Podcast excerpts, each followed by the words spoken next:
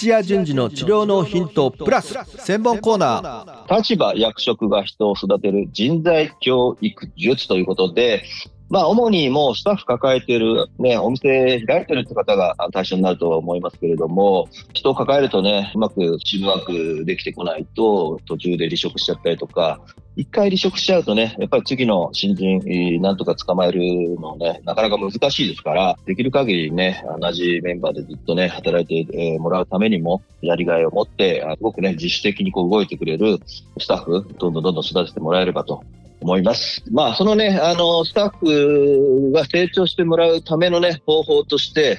えー、多分ね、そのスタッフはこうなってほしいみたいな期待をあなただったりとか、チーフの上の役職の方がすごく期待しするとは思うんですけども、で、期待で、こんなことをしてほしいななんてって、ちゃんとしてるところは、えー、チーフの管理職としてのあの課題とか、仕事のリストアップとかしてね、しっかり数字が、えー、読めるとか、新人後輩の育成でこんな風にして教育をしていくとかっていうのがずらーって並んでたりとかするんですけども、これ、完璧主義だといつまで経っても、なかなかね、育ってこないんですよね。もちろんね、あの、管理してもらう、まとめてもらうっていうスキルはね、こんなものを身につけた方がいいって、なるべく具体的に一つずつ全部リストアップするっていうのはやっていただくとして、ちょっとこの人大丈夫かなとかって思っても、思い切ってもうその立場に上げちゃうと、チーフにしちゃう、店長とか院長にしちゃうとかっていうことが、結局、あの、早いんですよね。で、そういった実践を通して、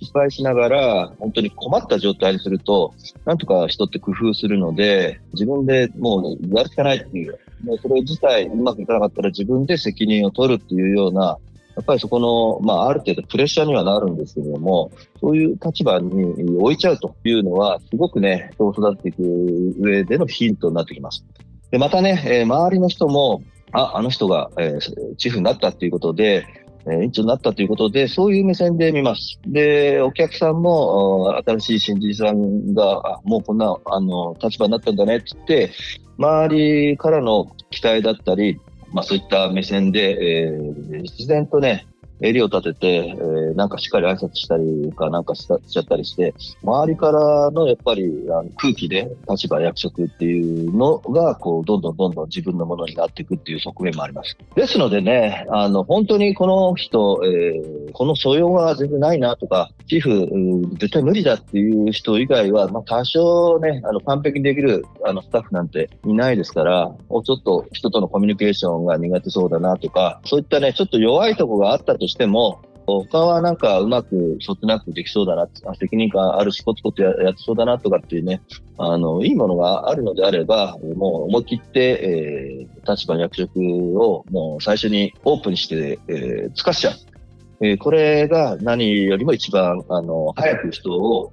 成長させるかな、なんていうふうに思います。ただね、これね、ちょっとね、その約束じゃつ、あつけちゃって、あとはお願いねって言って、放置したらダメですよ。そこはずっとあの経過を追っていきながら、どうでした？とっていうような、あの振り返りをね、するようなフォローが必要になってきます。あなたの力量も試されるんですけども、もうすでにね、しっかりと仕事をしているチーフとか委員長とは違って、もうちょっと頻度多くだったりとか、時間を割いて、新しく立場役職ボンとつけた新人チーフ、新人委員長に対してね、温かい目で、こう、振り返りで、ここの部分ができてました。ここの部分はこのまま行くと、え1ヶ月後のこの評価のタイミングではちょっと数字出ないよとか、えそういうような途中途中で放任せず、あの、しっかりとフォローしてあげつつ、ただね、アドバイスはしてもいいんですけども、できないからこうしろっていうね、指示をしないでください。必ず決めるのは、え本人、え本人がいくつかの選択肢の中で、自ら決定するっていうので、人はあのどんどんどんどん成長していきますので、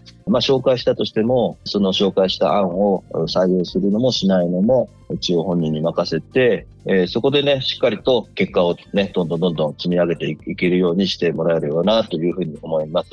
今日はね、テーマとしてね、スタッフを成長させるっていうところで、立場、役職が人を育てる人材教育術ということで、思い切ったもう立場につけちゃうっていう方法を紹介いたしました。はい、以上になります。いってらっしゃい。